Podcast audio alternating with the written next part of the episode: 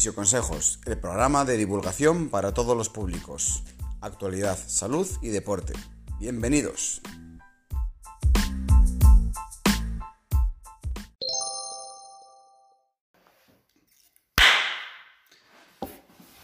Muy buenas tardes, ¿qué tal amigos y amigas? Bienvenidos a un nuevo episodio de Fisioconsejos un programa que ya sabéis donde hablamos de actualidad sobre la salud, el deporte, las lesiones y el entrenamiento. Así que hoy os traemos un tema muy interesante que es el dolor de hombro y cómo evitarlo. Pero antes de empezar, como siempre me gustaría presentaros a mi compañera Alba Cantero. Buenas tardes Alba, ¿qué tal? Buenas tardes Sergio, ¿qué tal? Vaya tema muy encadenado, por cierto, con el anterior, con el teletrabajo, así que ya aprovecho para deciros que si os lo perdisteis, lo consultéis el episodio número 2, teletrabajo.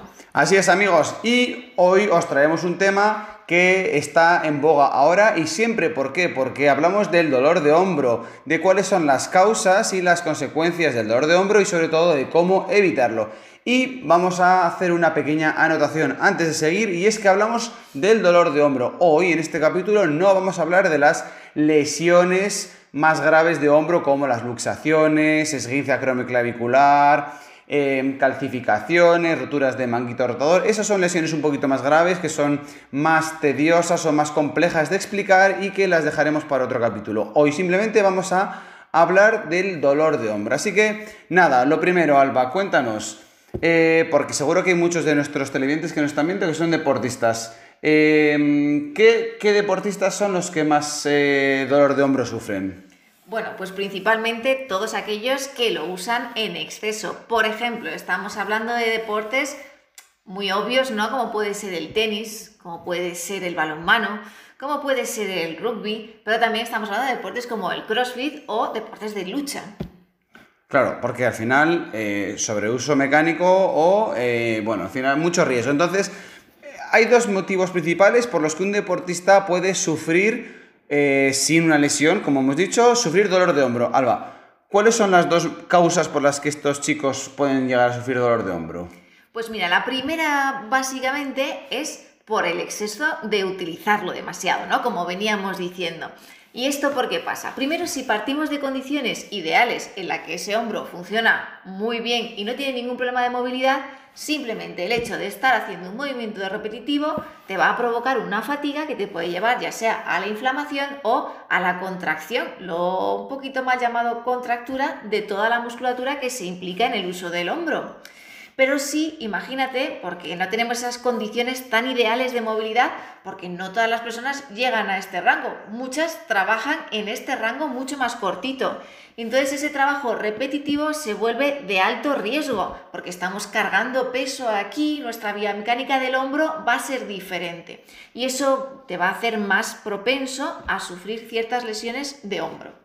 Y como segunda, eh, dejando un poquito de lado el sobreuso que implica el deporte que hayas elegido, es pues unos accidentes, ¿no? Como decía Sergio, sin tener en cuenta lesiones graves, sino simplemente choques en rugby, caídas, eh, barridos en artes marciales, todo eso puede implicar también un proceso lesivo, una inflamación, una contracción de la musculatura, un espasmo para defenderse, ¿verdad, Sergio? Pues eso es. Al final, los deportes que sean más eh, relacionados con impactos, como el rugby o como deportes de lucha, donde puedes caer con el hombro, no necesariamente te puede generar una rotura, una lesión grave, pero sí esa propia caída genera una situación de eh, alteración articular que el cuerpo responde haciendo un bloqueo y ese bloqueo es lo que genera el dolor de hombro.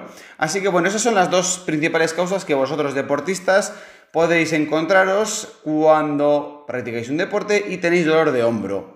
Ahora bien, Alba, hay muchas personas que nos están viendo que no son deportistas, que ni siquiera utilizan los hombros o los brazos a diario, pero sin embargo tienen un dolor de hombro. ¿Cómo les explicarías de dónde viene su dolor? Bueno, pues quitando trabajos como pueden ser, por ejemplo, la limpieza o trabajos que implican un uso del hombro repetitivo por encima de la cabeza, que esos los metemos con los deportes también, las causas son las mismas. Pero como decías, imagínate esta persona que trabaja en el ordenador o que hace pues poco movimiento del hombro y empieza a sufrir pues dolor en el mismo. muchas veces se debe a que solo utiliza el hombro para el ordenador, para conducir y para cocinar y se olvida nuevamente de que el hombro tiene mucho rango, ay, mucho rango de recorrido, ¿sí? Tienes una de las articulaciones que más rango de recorrido tiene en todos los planos. Entonces lo que va haciendo es que como no la utilizas, pues se va acomodando y deja, pues se anquilosa, por decirlo así. Todo lo que no se mueve, el cuerpo entiende que no necesita ese movimiento y por lo tanto se va volviendo más rígido. ¿no? sí.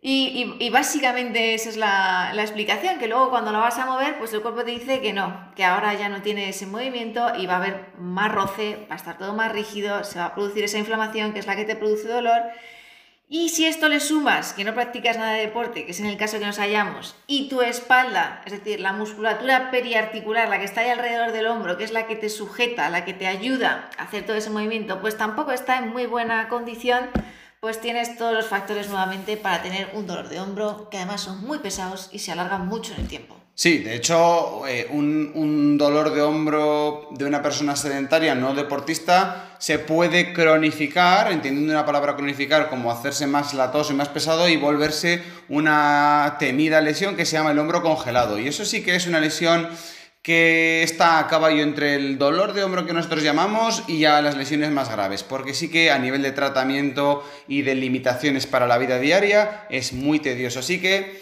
Em, eso sí que hay que tenerlo en cuenta. Se me ocurre que todo esto puede empezar con gestos del cotidiano, como coger algo en la parte de atrás del coche, típico que vas conduciendo, vas de copiloto y coges algo atrás, o los niños, tal o coger un peso por encima del hombro, el típico altillo que tenemos en casa, un peso, una cazuela, una maleta, y no estamos acostumbrados a hacer ese gesto y nos podemos hacer daño. Son gestos típicos. O el domingo que te animas a limpiar los muebles de la cocina o los cristales y el lunes te tenemos aquí cogiendo cita y sí. el hombro reventado. Cosas que pasan. Pero bueno, total, eh, no pasa nada, no os preocupéis porque tenemos la solución. Así que, Alba, ya sea para deportistas o para no deportistas, em, cuéntanos, ¿dónde está la solución a este dolor de hombro?